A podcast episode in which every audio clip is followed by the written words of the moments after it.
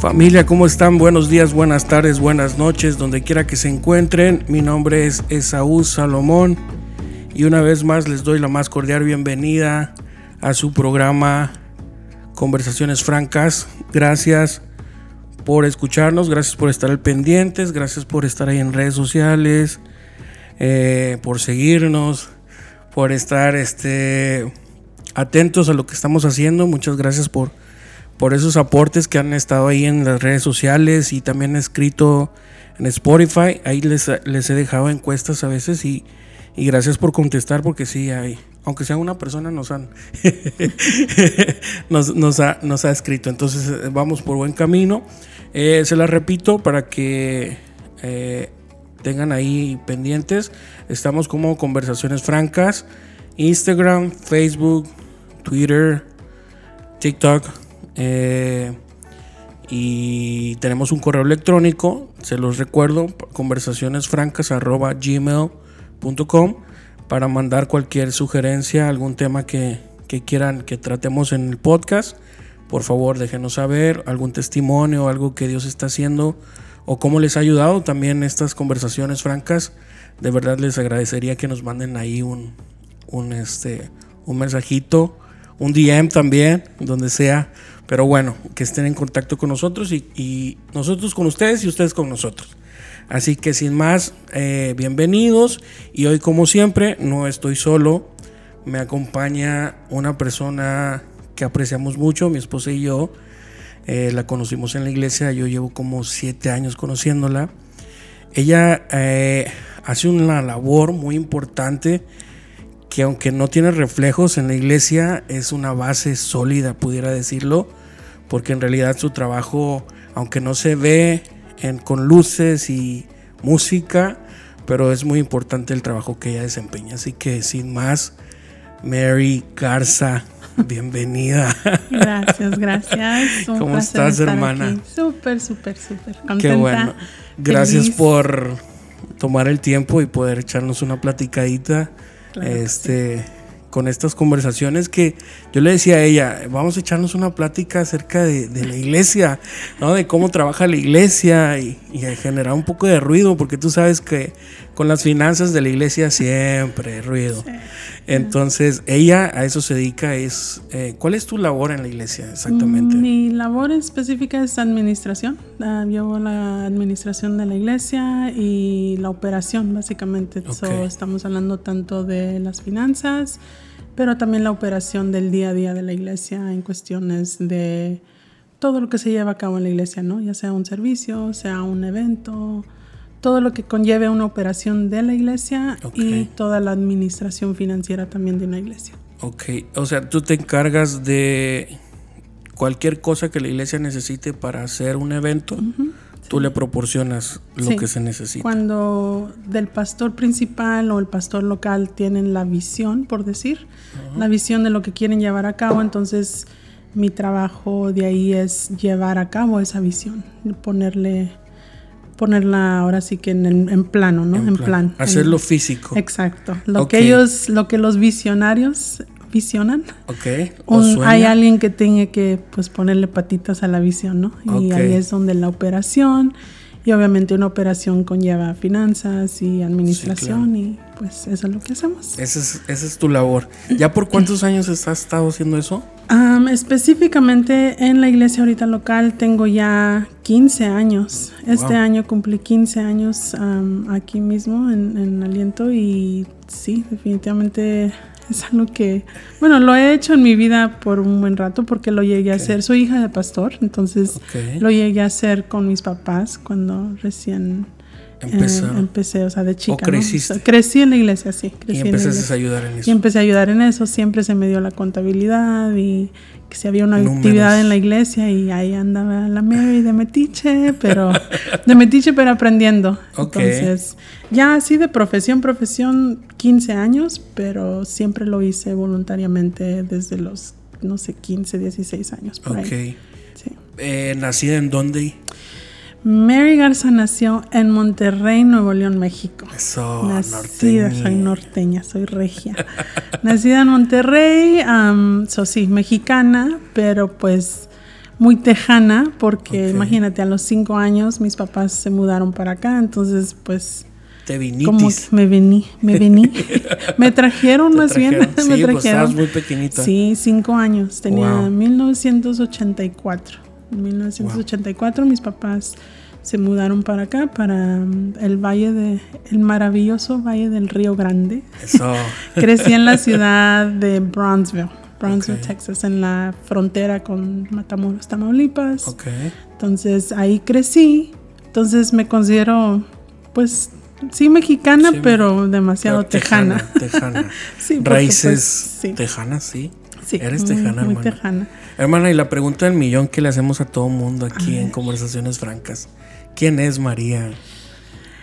María Garza. Pues, ¿qué te diré? Soy mexicana, no. no, pues soy una, no sé cómo decirlo, o sea, más bien me puedo describir quién, no, no tanto lo que hago, pero cómo soy de persona es una persona, creo yo, me identifico mucho con básicamente hacer todo lo que esté a mi alcance de caminar dentro de los propósitos de Dios. Es, no sé, siempre me identifico mucho de que no es tanto lo que hago, no hago, a dónde voy o con quién voy, sino siempre mientras una persona que trata de hacer todo a su alcance para estar dentro de los propósitos de Dios, porque no, no siempre es mis sueños, no siempre es lo que yo quisiera hacer, pero siempre es pues lo que Dios... Todo por la causa, ¿no? Sí, todo por la causa. sí. La causa de mi Cristo. Sí, porque muchas personas en veces me preguntan y, ay, ¿haces eso porque te gusta? porque eso? digo, bueno, sí, sí me gusta, o sea, no digo que no me guste, pero definitivamente lo hago porque sé que está dentro de los propósitos de Dios para mi vida. Vamos allá que un simple gusto ¿Sí? o un placer, sino que realmente conlleva. Porque me imagino, vamos, vamos platicando, vamos entrándonos en, el tema, en el tema. apenas estamos calentando motores. Esto apenas es una introducción, ¿no? Eh, yo sé que ah, llevas 15 años haciendo esto. ¿Hay algún momento de tu vida que hayas pensado de decir, sabes qué? Ya, o sea, ahí está todos sus papelitos y ahí muere, ¿no? Porque la, gente piensa que, el, ir a la iglesia, lo digo porque hay mucha gente que piensa que la iglesia no es un trabajo. Hay gente que piensa que, ay, ¿qué se va a hacer en una iglesia? Ay, ¿a poco le pagan a la gente en la iglesia? O hasta se espanta la gente porque uno dice, hay, hay personas que trabajan en la iglesia, pero ellos no piensan, ellos piensan nada más ese día del servicio de que, hoy, ¿cómo voy a cobrar por ir a, a, un servicio, no?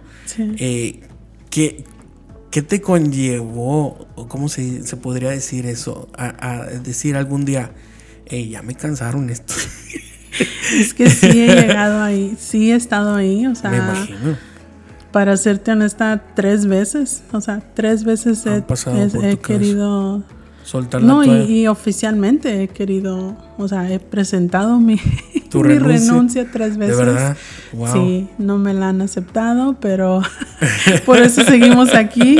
Pero sí, o sea, nunca en plan de, de ah, ya me harté, me cansé y ya me voy. No, sino simplemente como que llegas a un punto donde dices, híjole, estoy haciendo y sabes, esto es algo que siempre me, motiva a hacer o no hacer las cosas, pero es, estoy siendo productiva, o sea, realmente lo que estoy haciendo está dando el fruto correcto, o sea, sí, y no solo para la iglesia, pero aún para mí, o sea, es por muy bien que esté haciendo mi trabajo, si me está perjudicando de alguna manera, claro. Pues yo sé que Dios no se agrada de eso. O Te está robando la paz, o sea, el, no estar tranquilo, estar pensando en otras cosas Exactamente, porque Sí, sí llegas a un punto donde dices, híjole, qué padre que, que esté haciendo mi trabajo bien, porque gracias a Dios siempre procurado tener un nivel de excelencia de que hacer las cosas bien, ¿no? No nada más. Mm, me consta. No me, no me gusta el ahí se va. Eso es mi dicho. No, no, o sea, no, no, no, lo quiero hacer porque la famosa a la mexicanada o al ahí se va me gusta hacer las cosas bien, con tiempo, con planeación, entonces, que es muy mucha parte Creo que de la esa, esa faceta te caracteriza a ti, o sea, siempre las cosas, bueno, lo poco que te conozco, bueno, ya son siete años, eh, que te he conocido siempre ha sido así. Y qué chido, ¿no? De que las cosas se hacen para Dios y le vamos a hacerlas bien. Exacto. Hay veces que las personas, no es para Dios, es para la iglesia, como quiera. Entonces, ahí se va. Para Cristo. Oiga, pero no llegaron las sillas. Bueno, pues usted no se preocupe. La bocina no sirve. Bueno, pues es para mi Cristo. Yo, yo crecí en una, pues ya te, decía, ¿no? Soy hija de pastor y crecí en una iglesia. Me acuerdo de unas hermanitas que pasaban a cantar y bien desafinadas, pero decían, y decían ellas, yo canto horrible, hermanos, pero es para mi Dios. Si mi Dios le gusta, para mi Cristo. Y yo, no, pues hermana, si lo va a hacer, hágalo bien, ¿no? Ensaye, afínese. Exacto. O ponga una pista, mínimo. Exacto, mínimo. Pero sí, yo soy muy de. O sea, si vamos a hacer las cosas, hagámoslas bien, hagámonos con el tiempo necesario de planeación, o sea no, no hay por qué no hacer las cosas bien. Exacto. hay que tomarse el tiempo para hacer las cosas bien. Mi papá tenía un dicho que decía él, si hay una manera correcta de hacer las cosas, se hace de esa manera. Claro. Y yo, no, pues sí, tiene razón. O sea, sí. Pero, o sea, si no hay manera correcta de hacer las cosas, ok, lo entiendo. No, no, no había manera de hacerlas bien. Pero si hay manera de hacerlas correctamente, hagámosla, hagámosla correctamente. Entonces, wow. ¿Creciste en el valle entonces? Crecí en el valle. Los ¿Cuántos hermanos tienes? Soy la número háblame, seis. Háblame un poco de tu familia. Ok, soy la número seis de siete que fuimos. cuatro, tengo cuatro hermanos y dos hermanas. Yo soy la número seis y luego me sigue un hermano más menor. es la penúltima. Soy la penúltima, exactamente. Sí, somos siete. Ah, mis papás se conocieron en el Instituto Bíblico. Soy hija de pastor y siempre me gusta recalcar, porque a veces que en vez piensas en una mujer y dices, ah, es pastora, es la esposa, del, pastor. Pero en el caso de mi mamá, y siempre me enorgullece eso, porque mi mamá fue pastora antes de casarse con mi papá. Mi mamá fue llamada al ministerio, se conocieron en el Instituto Bíblico y pues te estoy hablando de 1967. Wow. Yo soy buena para las fechas, ¿eh? Oh, sí, ya me di cuenta. me acuerdo, me aprendo un cumpleaños y ya, ya estuvo que me lo acordé. Ya lo registraste. Sí, entonces en 1967 en el Instituto Bíblico y en aquel entonces era hombres por un lado, mujeres por otro lado. Entonces, claro. cero noviazgo, cero, cero, cero. Entonces, mi mamá, ahí se conocieron, pero cada quien con su ministerio graduaron y mi mamá se fue de pastora a Nuevo León, mi papá se fue de pastora a Veracruz fue hasta los... sí, exacto, sí, en Ciudad Mendoza, Veracruz. Oh, y siempre me enorgullece eso porque digo, mi mamá no es pastora porque es esposa de pastor, ella fue pastora porque tenía, su ministerio, sí, el llamado. Entonces se casaron y ya, ¿cómo se dice? Complementaron, se complementaron los dos al mismo ministerio. Yo siempre les, me gustaba que me platicara esa historia a mis papás porque era, era muy padre. O sea, ellos se conocieron en el instituto, pero como no se permitía noviazgo ni nada, se fueron cada quien a su pastorado y mi papá le mandó una carta a mi mamá. En aquel entonces pura sí, cartita. cartita claro. Entonces le mandó una carta donde diciéndole que le gustaría empezar a conocerse. Wow. Y por, fue una relación de siete meses solo por carta. Wow. Solo por carta. y a los siete meses, en febrero del 68, se, se casaron. ¿De verdad? O sea, su noviazgo fue... 100% carta. Wow. Mi mamá platica que su familia, sus hermanos y eso conocieron a mi papá el día de la boda. sí, todo fue por carta. Sí, pues oh, estoy hablando de 1967, 68, donde no se permitía. o sea, se saludaban así en. Decía ella que en los. Sí, o sea, pero no es que vivían en el mismo lugar, en pues la ciudad. Imagínate, mi mamá estaba en Nuevo León pastoreando a mi papá en Veracruz. Entonces era pura cartita. Literal, pura cartita. Wow. Entonces, Qué bonito. Sí, muy padre. Entonces sí, se casaron en el 68 y tengo cuatro hermanos, tengo dos hermanas, somos siete en total. Me acuerdo que siempre decía, mami, ¿por qué tantos hijos? Pero todo dentro del plan de Dios, porque mis papás como pastores, entonces todos mis hermanos éramos el grupo de la alabanza, porque los cuatro hombres tocan instrumentos y las tres mujeres cantábamos. Okay. se armó, era el pastorado y el, worship band. Okay. Qué chido. ¿Y quién recogía la ofrenda, hermano? Eh, pues aquí su servidora. desde chiquita. sí, desde chiquita. Fíjate, llegaron, mi, mi familia llegó a grabar unos discos de, que, oh, wow. estoy hablando, teníamos un al estilo Selena, ¿no? Teníamos un autobús, viajábamos a tocar y todo, sí. Tenías tu ministerio de música. Pero yo, yo prefería, aunque sí sé cantar y me afino, no como los hermanitos, sí me afino, pero yo, a mí no me gustaba, nunca me, nunca me gustaba estar en la plataforma ni nada. Entonces, mis hermanos y mis hermanas sí estaban en plataforma cantando y yo era la que vendía los discos, era del dinero. Yo me ponía mi mesita y a vender discos. Desde y te gustaban los números, ¿verdad? sí, sí, recuerdo porque como pastores, mis papás obviamente siempre el típico actividad en la iglesia, ¿no? Que vender platillos de... Los tamales. Sí, tamales, chiles rellenos y pollo y no sé qué. Y, yo, a mí siempre me gustó mucho la, la cocina, siempre me gustaba la cocina, entonces, pero siempre he tenido mucho cabello, entonces no me dejaban meterme en la cocina, me decían, no, oh, váyase, sálgase, porque sí, no, está muy greñuda. Un pelo en el... entonces te estoy hablando de cuando tenía 8 o 9 años, entonces, oh, pero sí me dejaban estar en, por ejemplo, donde hacíamos las listas, ay, tal hermano pidió cinco platillos y, la cuenta es tanto. Entonces, desde esa edad ya me gustaba pues, los números, y colectar y organización. y organización. o sea, si no me dejaban meterme en la cocina, bueno, pues voy a ayudar de esta manera. Y te estoy hablando del 89, 90, tendría algunos 10 años, 9, 10 años por ahí. Entonces, siempre me gustó y siempre se me daba. O sea, mi anhelo, mi anhelo siempre fue, y por eso te decía al principio, no, o sea, busco hacer el propósito de Dios, porque si fueran mis sueños o mis anhelos. Lo que tú quisieras.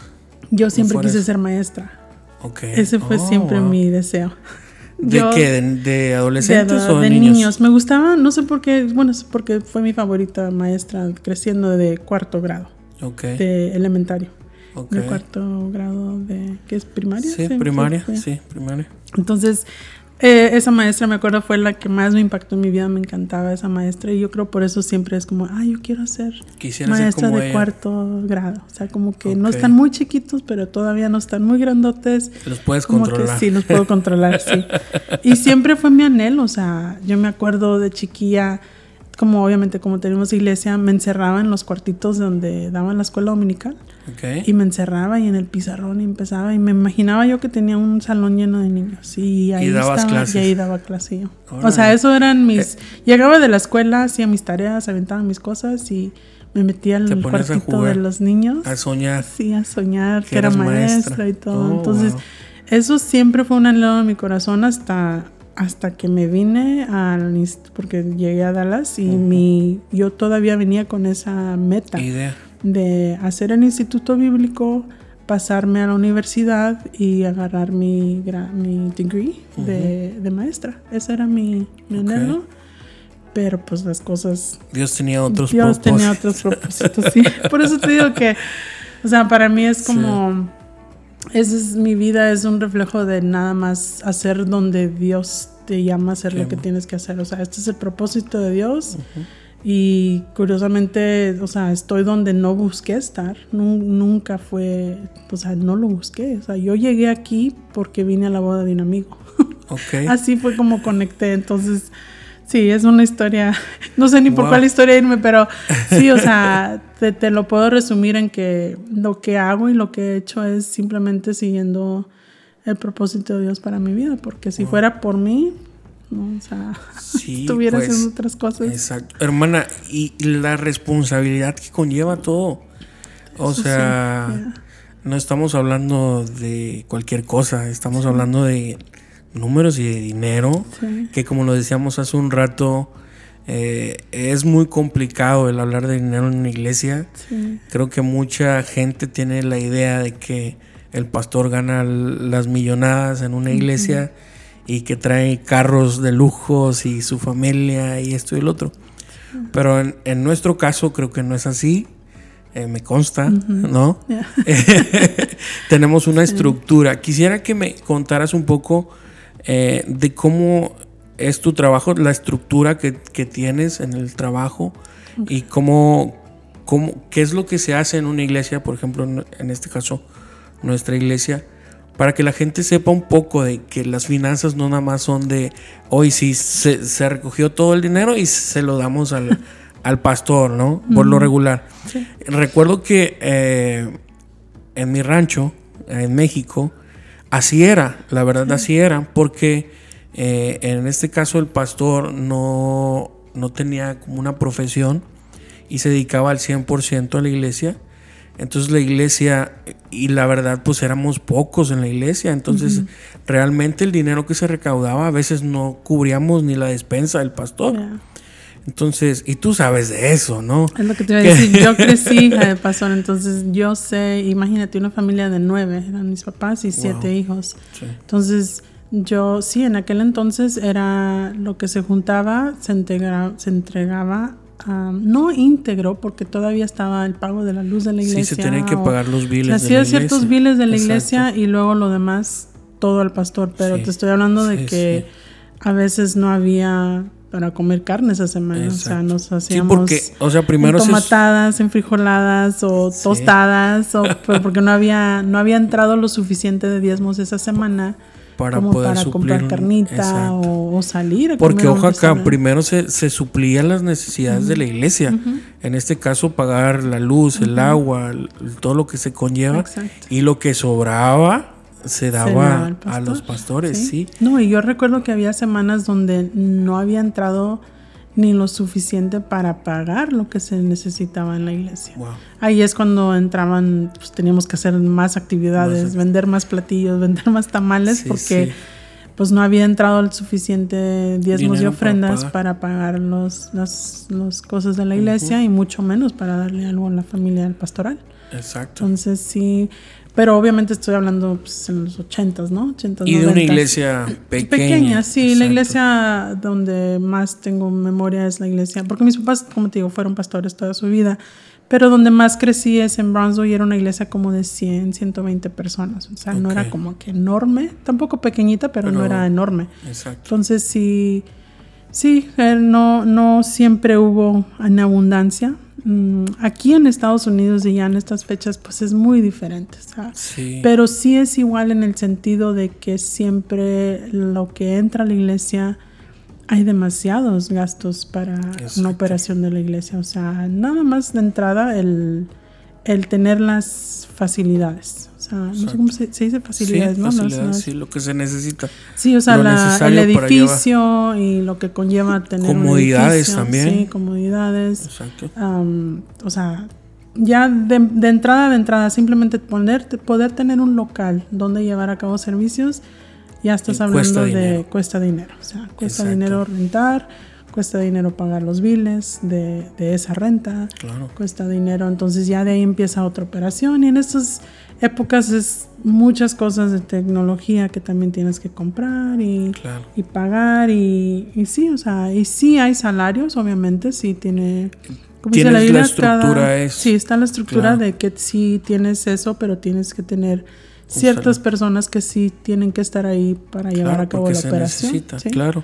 Sí, porque mi día a día es básicamente tener que operar, hacer la operación completa de si hay un evento, pues entonces organizar el evento, tomar los registros del evento y llevar a cabo el evento y, y ponerlo todo, básicamente organizarlo todo y luego tienes la, parte de la administración de todo lo que está entrando, tener que contabilizar eso, hacer depósitos, conciliaciones, o sea, todo lo que conlleva en contabilidad es, otro, es otra cosa. Y bueno, en, en mi caso en particular es también un poco diferente porque en nuestra iglesia, como bien sabes, tenemos diferentes también cosas que se llevan a cabo. No es nada más la iglesia, o sea, tienes también conferencia tienes ciertos eventos más masivos que también conllevan mucho trabajo a hacer también. Entonces. Para allá vamos al ratito. Para allá vamos. no me adelanto. no, no, no, sí, porque es, es parte del trabajo que has tenido.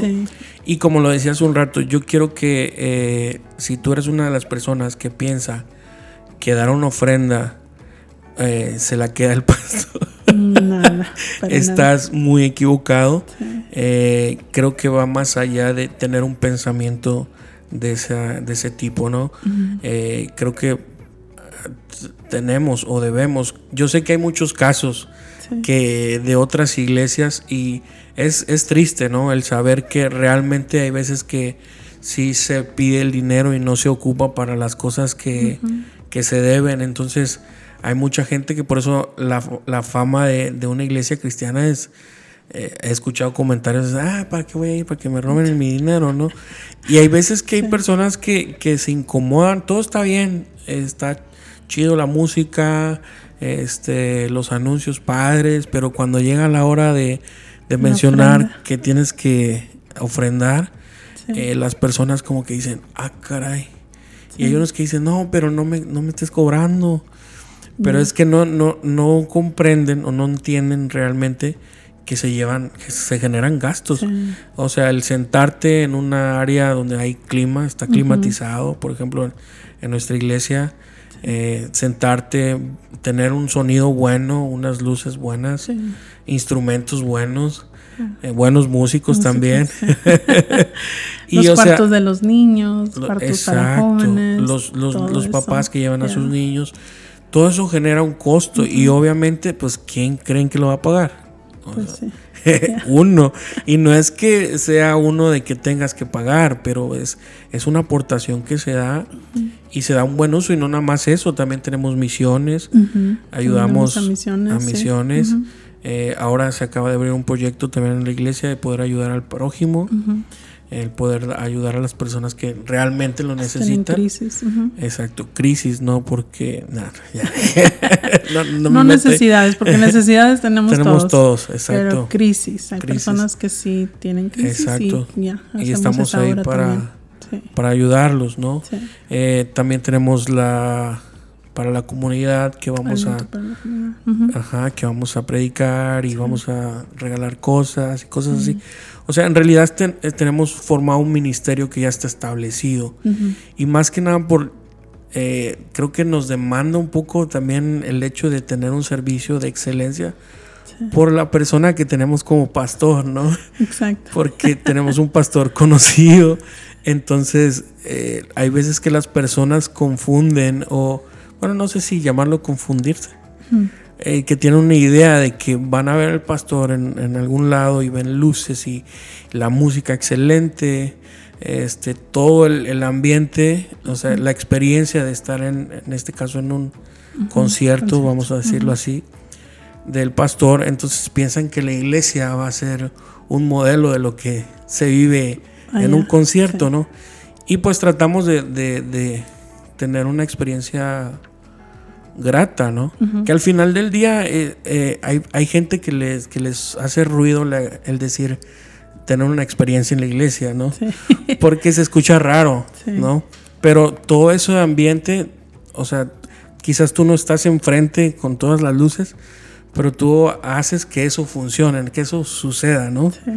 Y la, la... Detrás, detrás, de bambalinas, te dicen, ¿no? Exacto.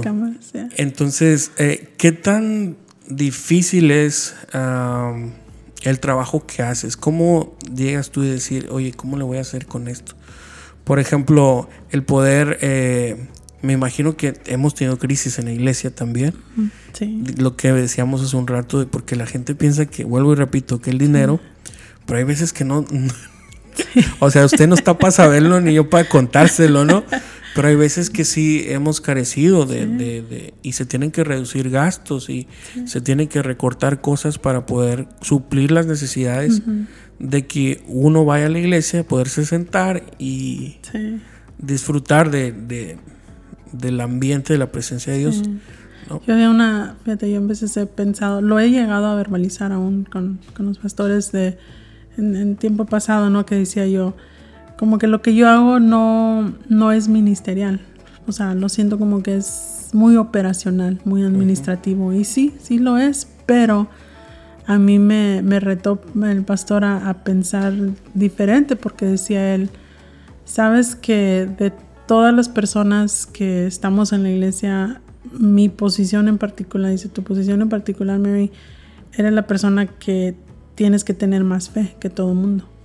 Y yo así como que, ¿cómo? Dice, o sea, porque nosotros, o sea, ellos como pastores tienen la visión y, tienen la fe y, saben que si Dios les dijo que hiciéramos esto, lo tenemos que hacer. Pero la persona que a la final tiene que poner los pies en la tierra y decir hay o no hay, viene acá conmigo, ¿no? Entonces...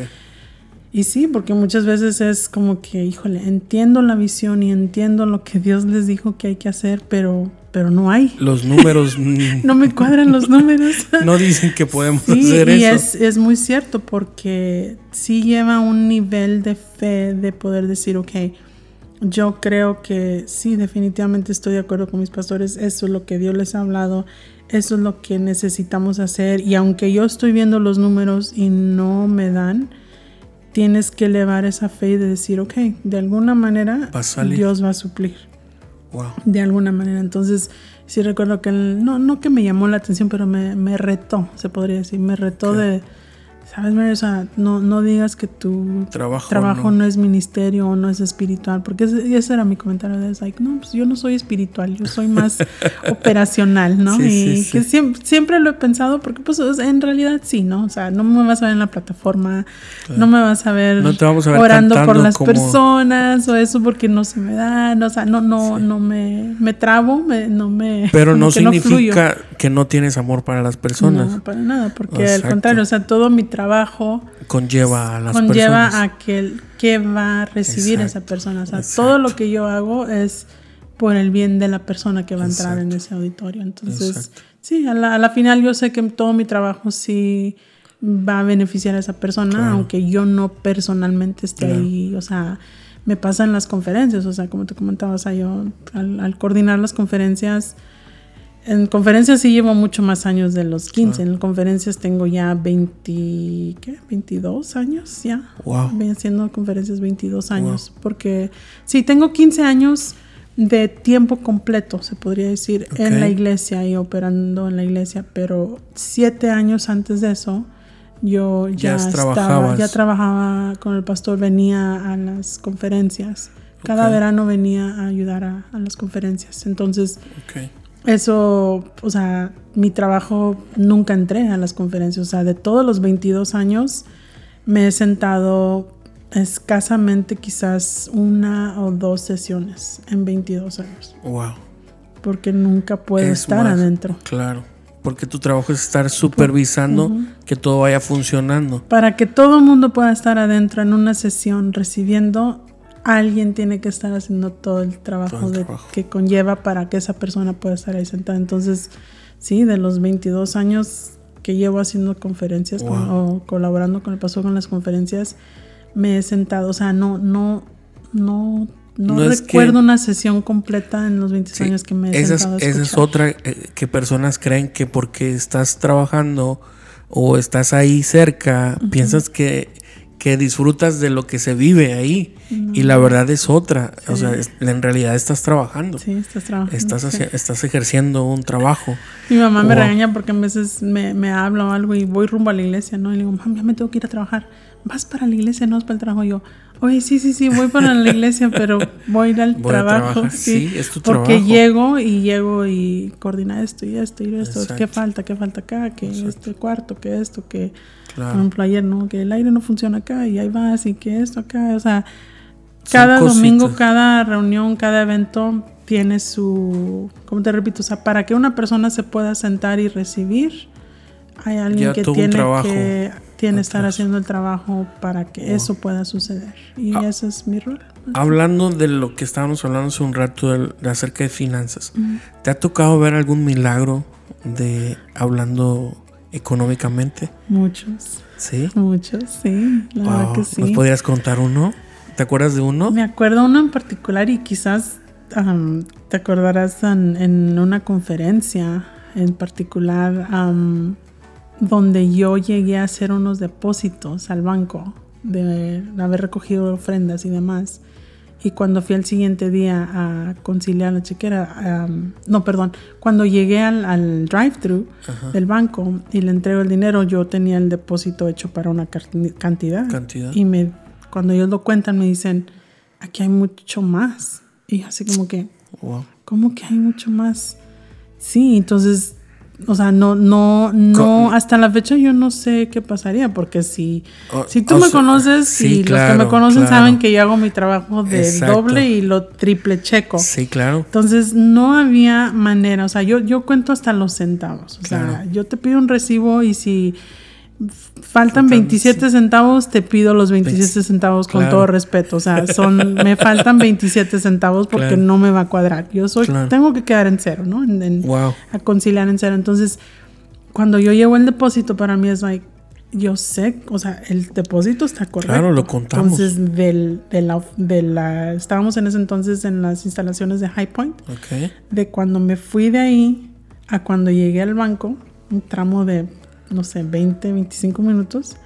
Llego al banco, doy la bolsa del dinero y así me terquean. Es que aquí hay más. Y yo, ¿pero cómo que hay más? Y así que, pues y hasta me hicieron, ya ves cuando haces un, un depósito, si hay algo diferente te hacen que firmes. Sí. Y ya me, me regresan, sí, cualquier cambio del depósito original. Entonces me mandan el papelito en el tubo y me dicen, tienes que firmar que el depósito es tanto más. Y yo, wow. Y así, y hasta la fecha yo no sé, o sea, fue de Dios, porque justo son, son dinero, son entradas que nosotros, nosotros necesitábamos para, pues, para sacar, para sacar adelante todo el evento, porque nomás Nomás pasa el evento y es pagar todos los biles de todo. Exacto. Entonces, sí, siempre, ese lo tengo muy presente porque yo no me explicaba cómo, cómo y de dónde. Porque aún yo uso bolsas, le llaman security bags, son bolsas de seguridad que cuando se sella, se sella y no se abre. Okay. Y si hay, si lo abres, se, ve, se, ve donde se rompe el sello de seguridad. Oh, Entonces no había manera de cómo haber metido más dinero. Entonces, yo sé que eso fue Dios. O sea, para mí fue como que sí, fue sobrenatural, sí. Y, vez tras vez en la iglesia también me ha tocado. O sea, es en cuestiones de que según mis cálculos o según el, el budget, el presupuesto, no iba a salir. O sea, algo no iba a salir y pues no, no había suficiente. Y de un día para otro, como que, ay, llegó, llegó esto inesperado y sí hay para sacarlo adelante. sí. Wow. Entonces, Te ha tocado varias veces ver ese tipo de. Imagínate en 15 años que no, que no he logrado ver. Sí, porque oh, sí, definitivamente son. No siempre hay, o sea, no es una garantía de que siempre va a haber. Y ahorita lo, lo, que decías tú, ¿no? Que una persona piensa, no, pues porque me piden o porque no quiero, porque me van a cobrar por ir a la iglesia y esto, pero yo siempre he pensado, no sé, o sea, la mentalidad de la persona es es esa cuando realmente lo único que queremos es tu beneficio, porque el, pedirte que diezmes o que ofrendas no es ni siquiera para pagar los biles, porque de alguna manera Dios lo suple. Claro. O sea, tú, tú no le debes a Dios para, porque Dios lo necesita o porque su iglesia lo necesita.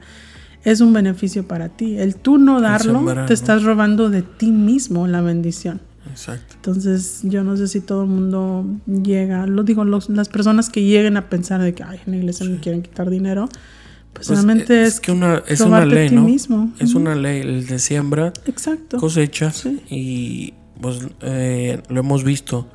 En nuestro caso, mi esposa y yo, varias veces. O sea, Dios suple de una u otra manera. Y uh, tú que nos estás escuchando, Espero y se te estén aclarando un poquito las cosas y lo pienses la próxima vez, ¿no? Que no es porque eh, es necesario, como lo decimos, pero también es una bendición para ti el poder, poder dar. Hermana, yo le digo hermana. yo te digo hermano también. Ya sé. Eh, eh, hablando de las conferencias que estabas hablando hace un rato, sé que es mucho trabajo. ¿Cuánto tiempo más o menos te llevas en, en planear todo. Una vez que sueña, mm, sé que se juntan, o sea, hay una, hay una junta donde están obviamente los pastores, se habla de lo que se va a hacer, a soñar, lo que estabas hablando hace un rato. Entonces yo te imagino salir con una libretita llena de cosas y decir, ok, ahora sí vamos a ponerle forma a esto, ¿no? ¿Cuánto tiempo te ha tocado llevar a veces el poder pues, ¿qué te diré? Porque en sí cada, cada conferencia, o sea, cada año cuando estamos cerrando el de ese año, ya estamos empezando en el otro. Sí, sí.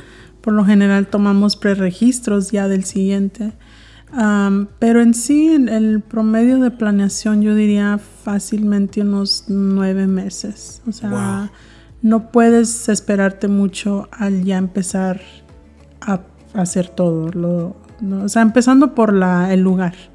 Tienes, que apartar el lugar, buscar, el lugar, apartarlo, dar el depósito. Sí, porque son lugares grandes, entonces hay veces que se, se ocupan. Sí, y tienes que ahí, Y igual con, con, equipos, ¿no? O sea, tienes que empezar a buscar equipos, rentarlos y separarlos con tiempo. hoteles también, o sea, empezar a separar hoteles para la gente que va a venir para los oradores, contactar al acceso también, tienes que contactar a los oradores con tiempo. O sea, la planeación empieza fácilmente por lo menos nueve meses antes y ya los últimos que serán tres meses es donde está, pero full. Full. Ahí sí es como que, híjole. Muchas cositas que ahí son me ha tocado, me ha tocado verlos. Bueno, tú y tu esposa Elma, pues obviamente han sido una, una pieza muy clave de de poder sacar adelante. sí. A ti te conozco siete años, pero a Elma la conozco muchísimo. Pues desde que llegué, los 15 años. De hecho, cuando recién llegué, yo llegué trabajando con ella. Entonces ella ya, ella me ganó y ella estaba aquí. ella ya estaba aquí, entonces sí, la conozco desde entonces. Y ella, ella trabajó conmigo, ella sabe. Para bien o para mal, ella sabe cómo trabajar. ¿Algo curioso que quieras contar de alguna conferencia, hermano? Ay, joles. Puede ser algo sobrenatural si nos ponemos muy... Muy espirituales. Muy espirituales. Sí, porque ah, he, visto milagros, o sea, sí he visto milagros de gente, eh, he visto mucha gente restaurada. Y yo creo que esa es una de las cosas que te pueden como satisfacer, ¿no? El decir todo el trabajo que hice y ver personas, y son a veces miles de personas, eh, rendidas a los pies de Jesús y llorando y recibiendo y pidiendo perdón. Creo que esa es una de las mejores pagas que...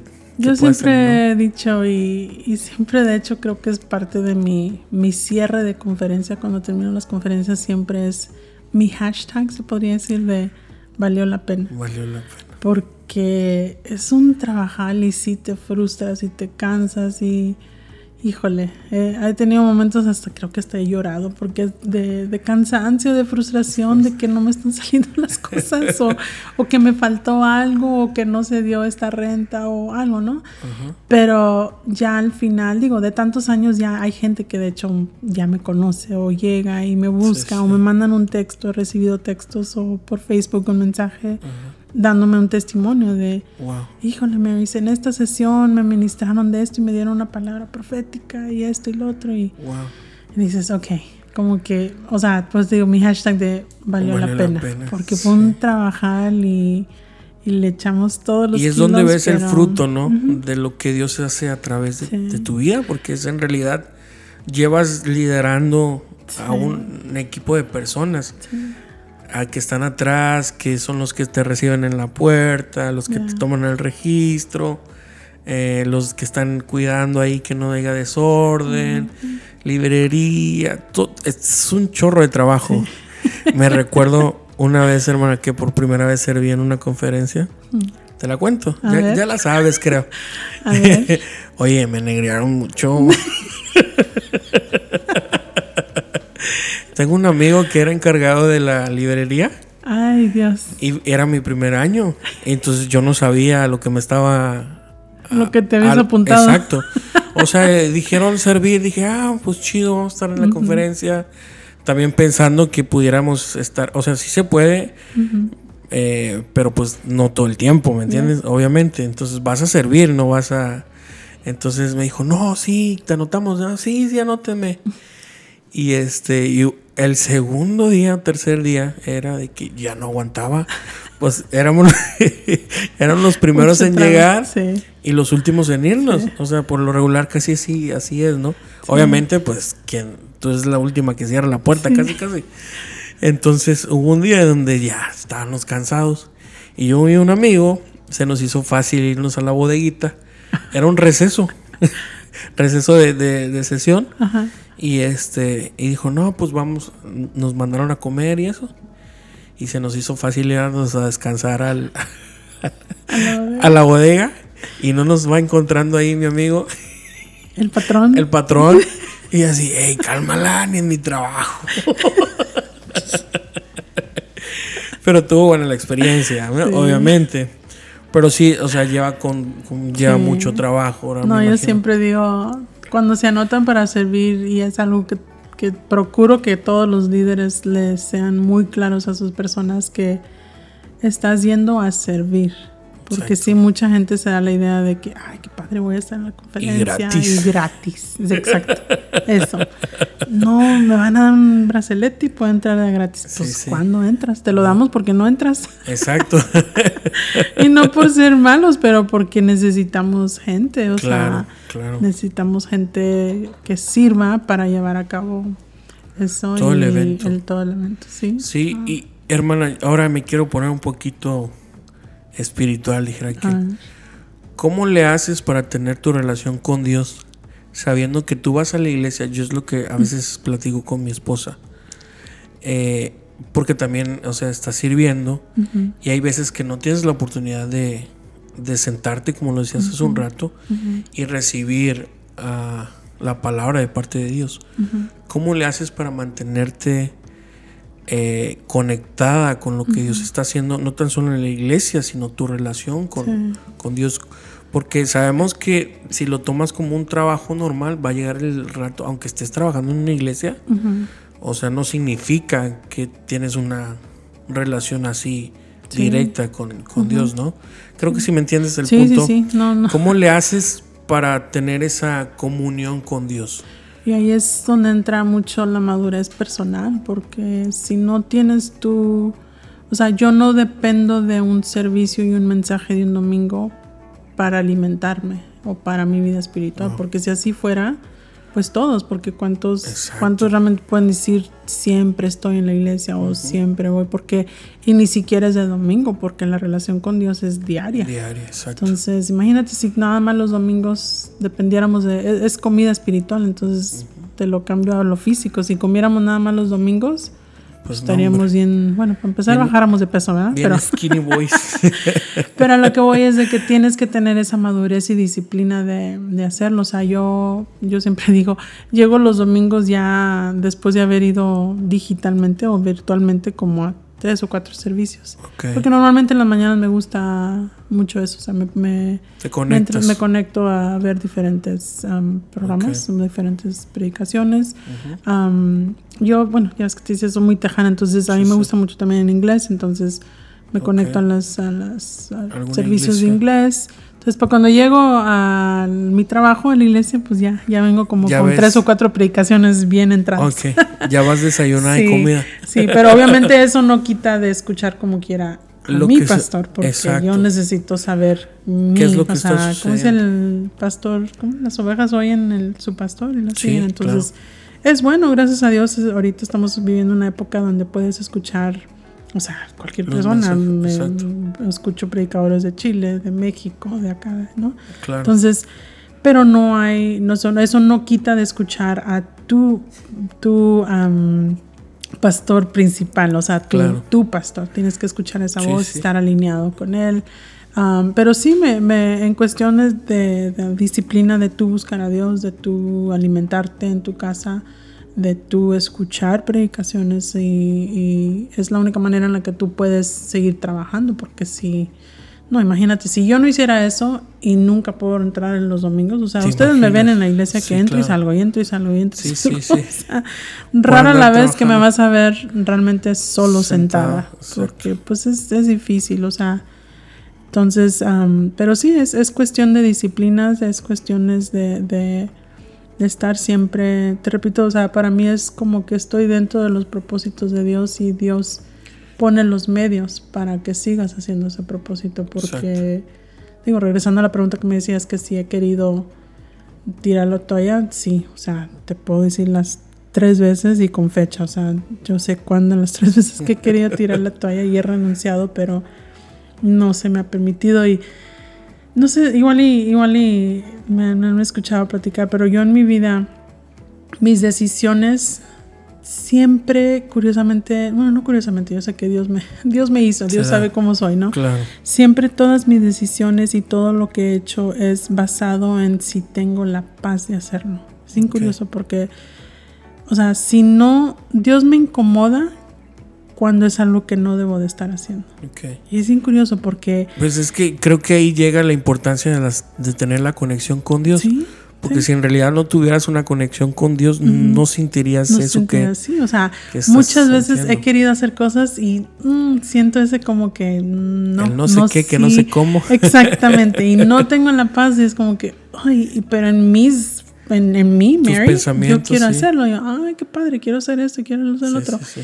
Y si Dios no me da la paz, es like, pues no, no lo puedo hacer. O sea, y ahora te, te- tener paz, y esto igual le, le ayude a alguien, pero tener la paz no quiere decir que es ausencia de, de- o sea, no es como que, ay, todo está perfecto. Exacto. No, es, o sea, es, por ejemplo, te digo, estar, estar aquí y haciendo lo que Dios me mandó a hacer y estar dentro del propósito de Dios, es tener la paz de que estoy haciendo lo correcto, pero no quiere decir que todo es perfecto, porque sí bien. he querido tirar la toalla, porque sí he tenido mis frustraciones, sí he tenido mi cansancio, sí he tenido mis luchas, o sea, pero eso no me ha robado la paz. O sea, Dios me da la paz donde yo debo de estar. Entonces, y cada vez que me he querido desviar, o sea, o que me quiero salir de esto, es siento esa inquietud de que, ay, por aquí no es, ni modo, quédese aquí. no me, Y no lo me terminas haciendo. No, me termino quedando, o sea, no sé si recuerdan uno de los años, hasta se me dio una palabra profética y específicamente dijo el predicador, el, el pastor Ron, no sé cuál. Estás en el lugar correcto, haciendo las cosas Correcto. correctas. Y yo, ay Dios. Ese fue uno de los años, 2017, Sí. que yo ya estaba, pues ya queriendo Hasta aquí. sí, querer pasar, ¿no? Voltear la hoja y, Sí, y nunca, más. gracias a Dios, nunca ha sido como que, ay, me enojé, me peleé, sí, no. sí, sí. Siempre ha sido un punto donde dices, híjole, como que ya, ya les di todo lo que podía haberles dado, déjame voy a otro capítulo de mi vida, pero no, Dios me vuelve a alinear dentro de sus propósitos. Entonces, fíjate, yo, yo siempre uno de mis, te podría decir, de mis versículos favoritos es el de Romanos 8:28, creo es. No, Ok. no, no sé la cita exacta, pero a los que Dios aman, todas las cosas les ayudan para bien, Sí, pero exacto. toda la gente se olvida de la última De la- partecita, exacto. que es la más importante. Exacto. Porque así como te lo dije ahorita, Sí. te, yo creo que te lo prometo, Sí. todo el mundo diría eso. Ah, Sí. Hasta los- los, hasta la gente que no conoce a Dios. al que Dios ama, todas las cosas les ayudan para bien. Exacto. Pero se olvidan de la parte, ahora, sí que que, el meollo del asunto, diría Lo el pastor, lo más importante, porque dice, Exacto. A los, A los que, que son sí. conforme a su propósito. O sea, si estás Exacto. dentro del propósito de Dios, Te van a ayudar. las cosas van a salir para bien. Exacto. Por eso la importancia de alinearte a los propósitos de Dios, porque si no andas en los propósitos de Dios o si, si ni siquiera has descubierto tú, ¿Cuál buscado cuál es tu propósito de Dios para mi vida, ¿cómo esperas que las cosas te ayuden? Pero, o sea, no puedes reclamar ese versículo a Dios porque, Exacto. Oye, se te olvidó leer la... Ahora sí que diríamos en inglés, the fine print, Ajá. las, las letritas chiquitas del contrato. Exacto. Porque sí, o sea, todo el mundo se queda nada más en el, ah, todas las cosas les ayudan para bien. No te a preocupes. los que, ¿cómo dice? A los que son llamados según el propósito, Propósito. que Él tiene para ellos, fíjate. exacto. O sea, te lo... Sí. Y casi la mayoría de la gente no te dice ni No, siquiera esa parte del no, versículo. no, nada se más quedan se- en el todas las cosas nos ayudan Ayuda para bien. Exacto. Señor, lo vas a, vas a hacer que me salga bien este negocio, pero si no era de los propósitos Sí, de Dios, no te va a salir bien. O como el otro, de que pidan todo y se les dará, pero tampoco leen lo que dice más abajito, más abajito. conforme a su voluntad, ¿no? ya. Sí, Sí, sí, sí. no, entonces así, en mi vida sí ha sido así, ha sido muy... Tengo Wow. que... Por eso, te- en, en resumen de, de mi pro- la pregunta que me hacías es así, de, de quién es Mary, es una persona que trata de alinearse al propósito de Dios para su vida, porque si no me alineo a eso, pues las No, cosas pa' no van a lado, salir, no para dónde voy. Sí, exacto. sí, ¿no? Y Exacto. no, y las cosas no van a ayudar para, para Wow. bien. So, 15 años haciendo trabajo en iglesia, 20 años haciendo conferencias, ujú. pudiéramos decirlo masivas, porque han, han estado miles, Sí. dos, tres miles de personas eh, convocadas en un solo lugar. La responsabilidad, como lo decíamos hace un rato, pero la paz que, que comentas que Dios te da en todo ese proceso, ¿no? El, el estar confiado, el saber de que se va a tener el dinero que se necesita para pagar lo que se necesita, porque al fin del día es una cara la que das, ¿no? Es tu cara, o sea, representas a, un, a una iglesia y para bien o para mal está tu nombre ahí. ¿no? En muchas cosas. Tú andas haciendo las negociaciones, firmando contratos, sí, sí. ¿Han habido veces donde te, has metido en problemas? Mm, no. Que yo recuerde, no.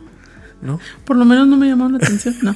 No, gracias a Dios. No, nunca. No. Algo que no haya salido así como que bien o que tú digas. No, Porque te digo, ahí es donde ves los milagros, donde de alguna manera u otra las cosas salen adelante siempre. Wow. No, qué padre. Eso nada más lo saqué por no dejar, ¿no? digo, igual y no, a veces algo sale un poquito No, sí, sí. No, digo hasta estoy tratando de pensar algo. Es que no, gracias a Dios hasta ahorita nunca hemos tenido nada negativo, gracias a Dios. Gracias a Dios, no. Qué padre. Oye, ¿y, ¿y la gente con la que hablas para que venga a la conferencia, ¿alguna vez te han dicho que no? O sea, de, que algún orador ah, Casi siempre es basado en agendas. O sea, bueno, no, siempre es basado en agendas. Entonces es disponibilidad más que nada. De las personas. No, y, eso, y eso realmente no depende de mí. O sea, yo coordino cuando ya el pastor ha decidido y hablado con ellos. ¿de qué yo nada más, Sí. Yo, como te digo, ellos son los que tienen la visión, ellos son los que saben quiénes Dios están trayendo para, para traer una palabra a la gente en ese, en ese año.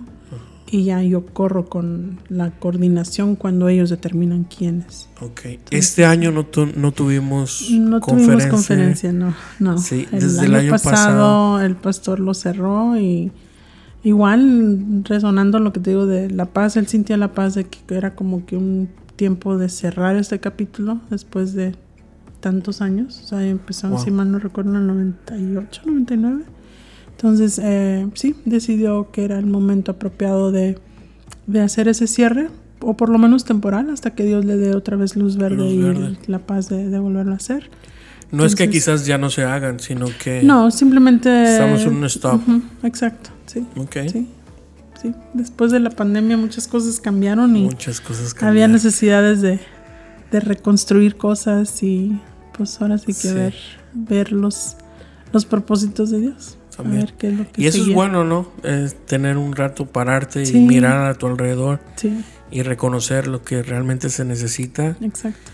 Y reestructurar todo. Creo que eso en ese punto estamos. Evaluar. Siempre es bueno evaluar porque a veces las cosas se hacen y se hacen y se hacen, pero si no evalúas si realmente estás siendo productivo, si estás siendo, llevando buen fruto, pues necesitas tomar ese break y hacer una buena evaluación.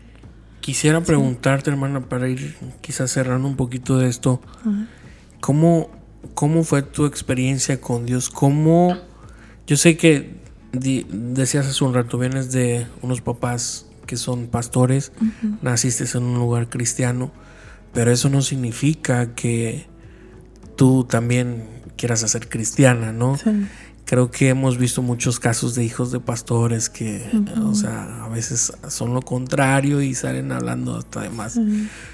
¿Cómo, ¿Cómo, llegó Jesús o oh Dios a la vida de, María?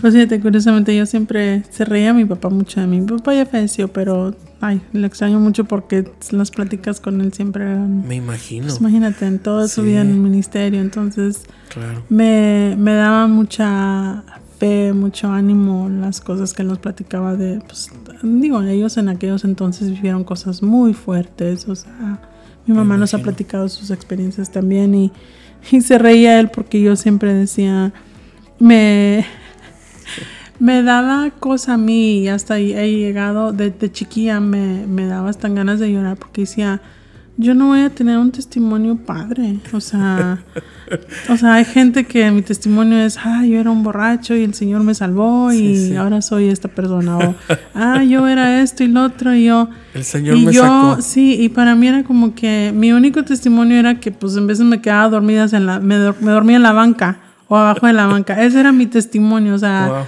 pues porque siempre en la iglesia yo así como que Me, me entristecía, fíjate, curiosamente a esa cortada, mi papá se reía, pero a mí me, me entristecía de que no iba a tener un, pues, un, testimonio. padre, padre, ¿no? De esos, o sea, pues tú mirabas a la gente, se paraba y, ah, voy a dar mi testimonio, ¿no? Que esto y esto, ¿no? Entonces... Era una abeja descarriada. Sí, y el Señor me wow, qué padre. Y en aquel entonces me acuerdo de las películas de... No sé si llegaron ustedes a ver las películas que llegaron a ser de Armagedón. Oh, de todos unos testimonios increíbles y no sé qué tanto, ¿no? Y yo, y entonces yo siempre así como que yo no voy a tener un testimonio padre.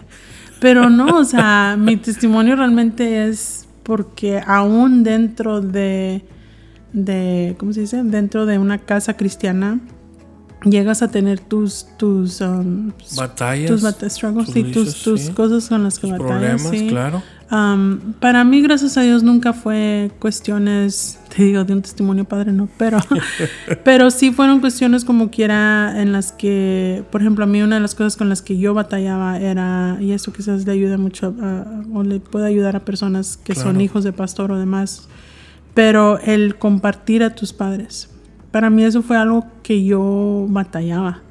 Porque para mí era como que, híjole, en lugar de irnos de vacaciones o en lugar de hacer esto, pues no, tenías que estar en la iglesia. O sea, mi papá se fue a visitar a tal persona o... O sea, crecimos en un hogar donde hasta cierto punto nuestra... Todo, todo giraba alrededor de la iglesia. Entonces, si podíamos salir era si no había algo en la iglesia. Sí, o sea, las navidades pues tenías que estar en la iglesia, los años nuevos también, pues en aquel entonces hacíamos el famoso servicio hasta recibir, el, año, ¿no? O el culto matutino en Semana Santa, o sea, no podías gozar de eso porque pues hasta cierto punto pues tenías que estar ahí, o sea, no había manera. Entonces, para mí eso fue como que algo con lo que yo batallé de, de compartir a mi papá, a mis papás. Entonces, yo te podría decir que ese es mi testimonio, porque hasta cierto punto esas cosas fueron las cosas que me fueron marcando a mí. Entonces, sí, me perjudicaron, me, me marcaron en el sentido de que tenías que estarlos compartiendo. Entonces, yo recibí más bien sanidad de eso, de que... Como sanidad interior. sí, como que se puede, o sea, se puede llegar a, se podría decir, a, a disfrutar sin aún teniendo que estar compartiendo a tus papás. O sea, para mí eso fue algo que sí, sí me llegó. Dios sanó tu, sí, tu corazón. Sí. Y yo, o sea, aún, ahora yo empecé a trabajar, fíjate, yo, yo empecé a trabajar desde los 11 años, no, no, he dejado de trabajar. Mi primer trabajo fue a los 11 años. ¿En serio? Entonces, siempre como que ese fue mi, mi outlet o mi manera de, de sacar, de sacar mi, pues no frustración. No, no frustración, pero simplemente de, de, desahogarme, sí, o sea, de, me lo embotellaba así de que me sentía el sentimiento de que, ay, no, no podemos hacer nada, siempre estoy compartiendo y demás. Y pues era como que me voy a trabajar. Entonces, por eso yo creo que pues, me hice muy trabajadora.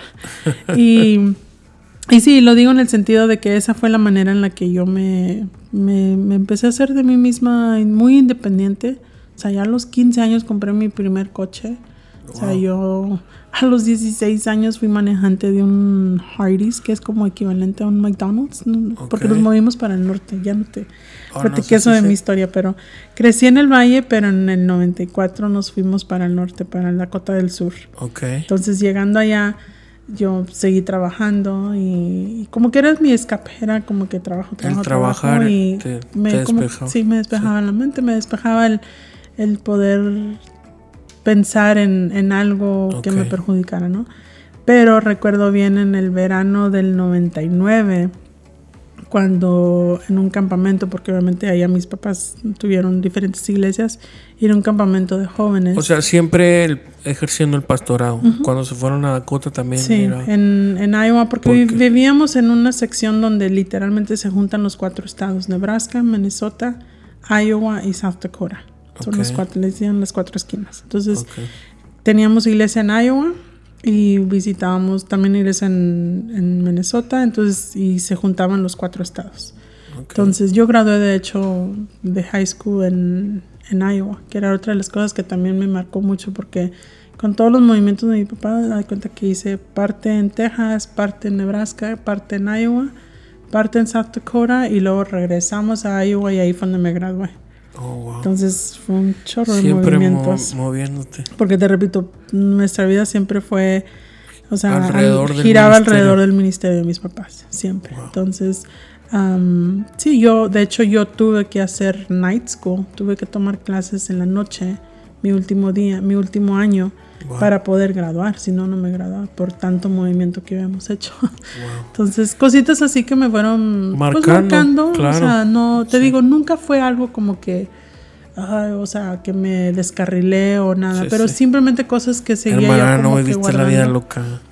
No, no tengo testimonio chido de...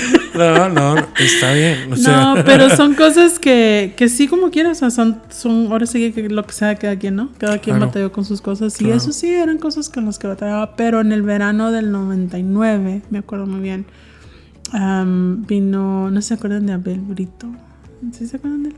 No, yo no. Sí, el, am, en un campamento de jóvenes y ahí, ahí lo que me marcó fue que recibí el Espíritu Santo en ese, en ese en ese campamento. campamento. Wow. Y como que eso fue lo que me hacía falta a mí. O sea, Ok. te puedo decir que mi, mi, mi, ahora sí que mi oración de salvación lo recuerdo que fue a los 12 años ok. y me quise bautizar y me bauticé, pero como que no sentí la, no sentí la plenitud sí. de mi vida ajá, hasta que recibí el Espíritu Santo en Wow. julio del 99.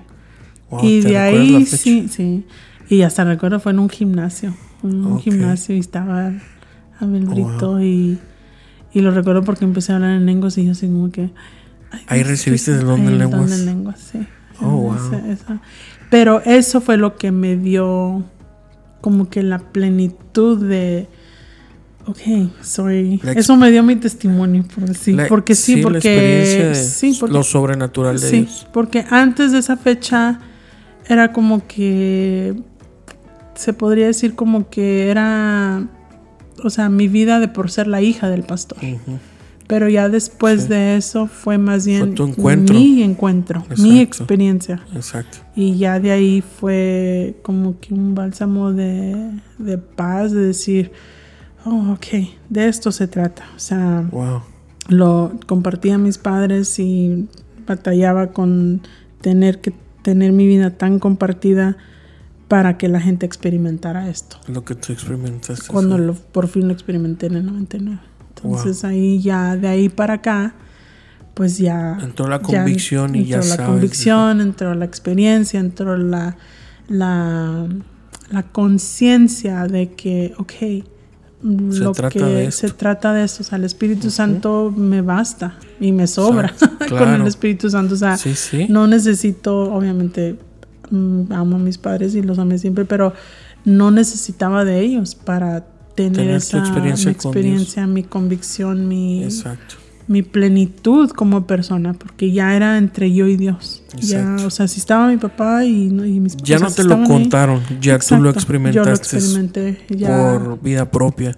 exacto. Ya, no te vinieron a contar. Ya, ya no, no me hacía falta el querer estar con mis papás o el querer hacer algo. el- o sea, ya era como que el Espíritu Santo, o sea, Dios es más que suficiente. O sea, Claro. ahí ya, ya sale, no, no, es plenitud, ¿no? Se puede Sí, decir, o sea, sí. ya, ya como Eres que... plena, Sí, eres plena. Al Sí. tú saber que el Espíritu Santo está, Está contigo, claro. consolador, o sea, tu todo. identidad, Sí, ya. saber quién eres en, en Dios y Cuando tú ya experimentas eso, tú ya sabes que no se trata de, de, de estar o no estar, de quién está y quién no está. O sea, ya se trata de tú y Dios Tú nada y más. Y lo que hablamos hace un rato, ¿no? La comunión que tú tienes con, con Dios, que no necesariamente, obviamente es importante ir a la iglesia, pero ah, tu comunión no depende de un exacto, domingo, de un de prédica o de iglesia, ¿no? Sí, no, ya depende de lo que tú estés viviendo al día a día con Dios. O sea, es, al- el ir a la iglesia es nada más una expresión de, de lo que ya viviste en la semana. O sea. Viví una comunión con Dios, viví una Exacto. conexión increíble, viví un milagro, viví esto. Y vas a la iglesia con la necesidad de compartirlo, de conectar con gente, pero no ir a recibir. Depender, sí. De, o sea, no es como que. Y, he escuchado gente que lo describe de esta manera de, ah, ir a cargar pila. No, o sea, no es, el domingo no es ir a cargar pila. O sea, tu pila no se debió haber bajado. Toda la semana tuviste, que, tuviste tener, que tener tus encuentros, tus momentos con Dios. O sea, no dependes de un domingo ir a la iglesia. O sea, no te y digo, basta con la pandemia para saber que el ir a un edificio no determinaba si seguías o no conectado con Dios, porque, o sea, y ahí se, creo que eh, en esa época fue un, una sacudida que yo creo que realmente mostraron quiénes somos realmente, ¿no? Creo que pasamos también por, no quiero llamarlo crisis, pero en realidad vimos eh, el corazón de las personas, quienes estaban realmente comprometidos con Dios, ni tan siquiera con la iglesia. O sea, el saber que eh, gente depositaba su confianza en un domingo y que le quitaron ese domingo, entonces pues ya, ya no tengo responsabilidad porque está cerrada la iglesia, entonces ya llevo mi vida. ¿Cuánta gente no regresó? no regresó a la iglesia.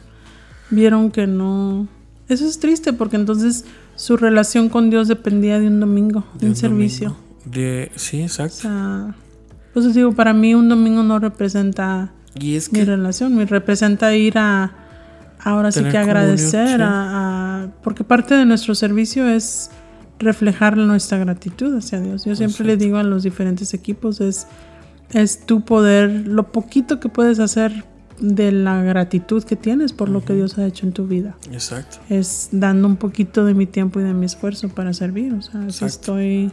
Lo hago por agradecimiento, exacto. Sí, Eso es parte de mi. Es lo único. O sea, te pones a pensar, ¿qué le podemos dar a Dios?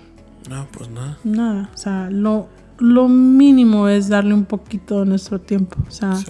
nuestro esfuerzo, nuestro trabajo. O sea, si tienes que estar con los niños, si vas a estar en anfitriones, si vas a estar... Y en realidad, o sea, es como una inversión, yo creo, porque la Biblia dice que el que, el que aporta, el que trabaja para la obra, recibe pago. Digno de, digno de su salario. Y nosotros dedicamos tiempo y quizás no, no eh, tenemos como un reembolso económico. ¿Cómo se dice? Remuneración. Ajá, económicamente. Pero creo que, que, tenemos a alguien que paga mucho mejor, ¿no? El poder estar en paz, el poder estar tranquilo, el estar sano, ¿no? El vivir feliz, el vivir contento. Creo que eso es una bendición y es la bendición realmente de Dios, ¿no?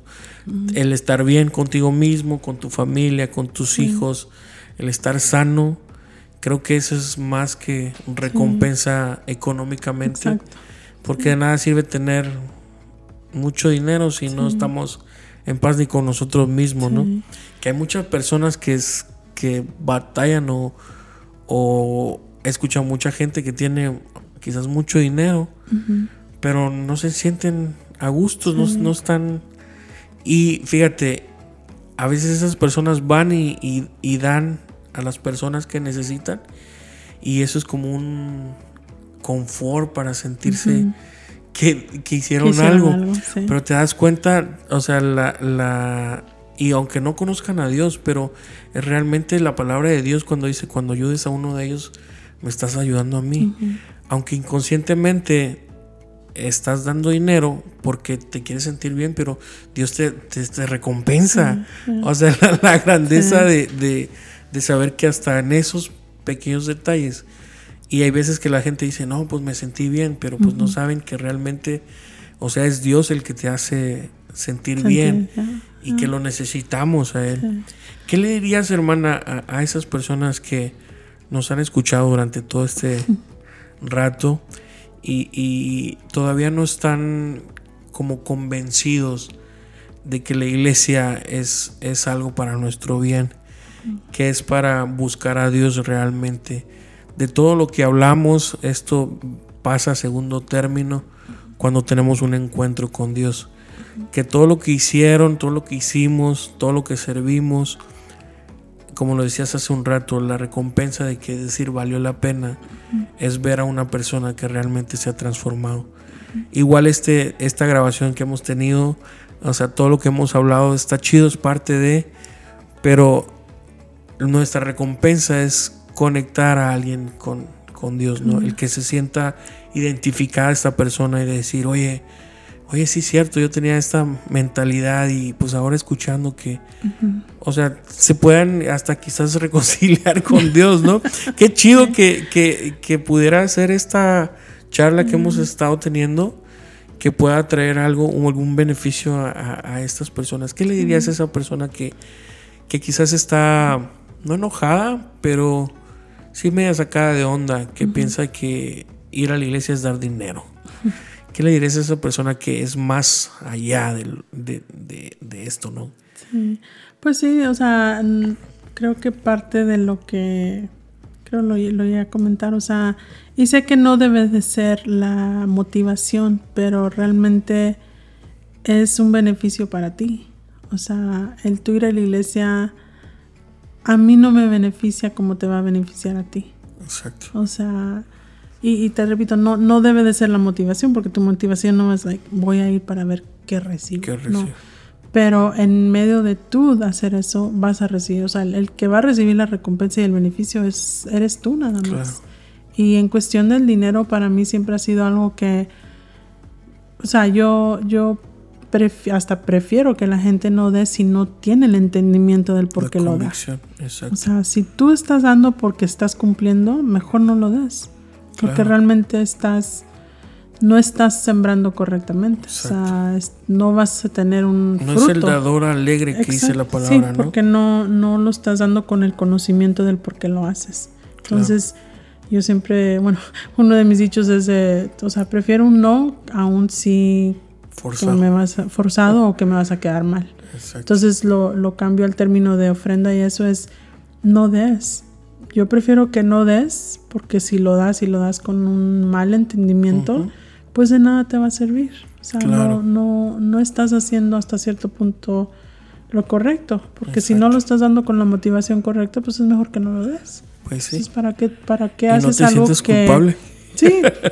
Entonces, si tú piensas que, que la iglesia es de equivalente a, quieren sacar dinero, no, tú ves porque es beneficiario para ti y si tú no tienes la convicción y no tienes el, el entendimiento de que el dar es para tu beneficio y porque Dios te quiere bendecir, no lo hagas hasta que Dios te revele eso.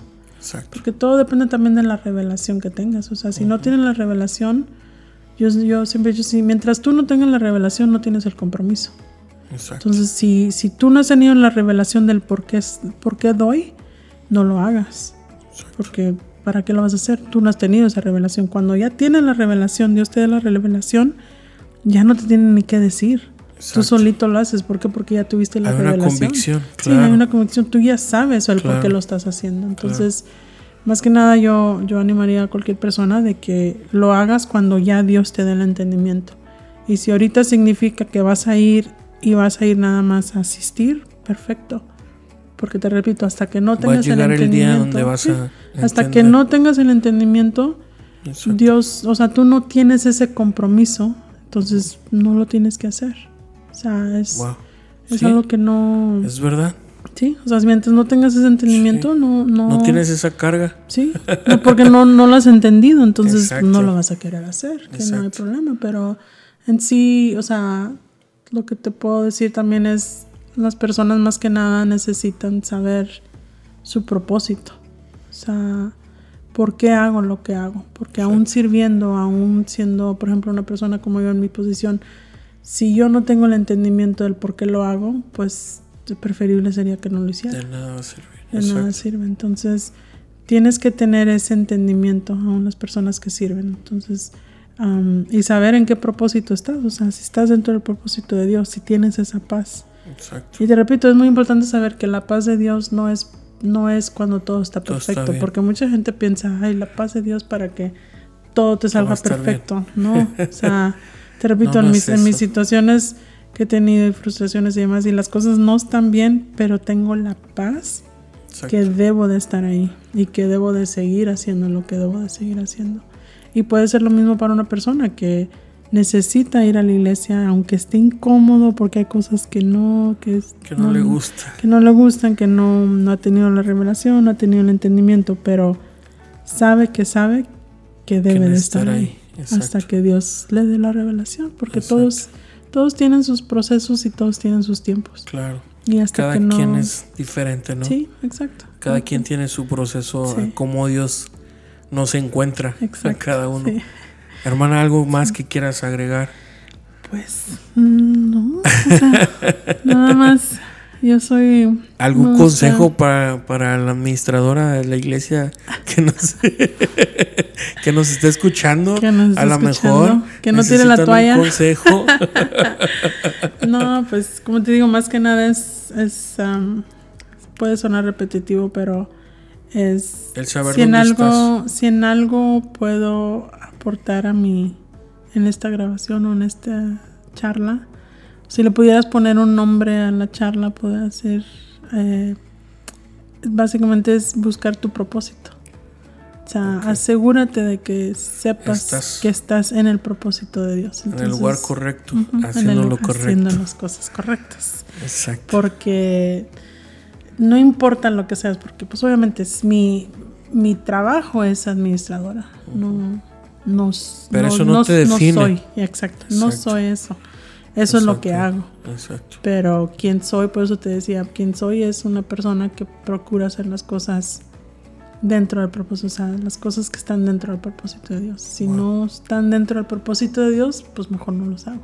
Así es. Entonces, si alguien está en mi posición de administradora y frustrada y cansada de lo que fue, pues asegúrate que sea dentro, que estés dentro del propósito de Dios.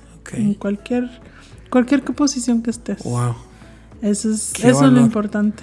No, el valor que estás, estás agregando, o sea, no estás dando un consejo de hagan esto, hagan lo otro, sino asegúrate de estar en el lugar correcto haciendo, las, cosas, correctas. Wow, qué bonita frase. y pues bueno, hermana, muchas gracias. Te, te, te, agradezco esta hora y veinte que estuvimos hablando este es muy gratificante para mí poderte escuchar y poder saber un poco de todo lo que haces, eh, también poco de curiosidad. Creo que hay una, dos, que tres curiosidades que los señores van a, van a abrir. Oh, es por esto, es por lo otro, ¿no? Y te agradezco el tiempo, de verdad, que, que lo tomaste. Y bueno, a ustedes que nos están escuchando, les agradecemos mucho eh, el estar ahí pendientes. Gracias por escucharnos y bueno, sin más nos vemos la próxima edición. Recuerden que estamos pendientes ahí cada miércoles, ¿ok? Cuídense mucho, Dios me los bendiga. Hasta la próxima.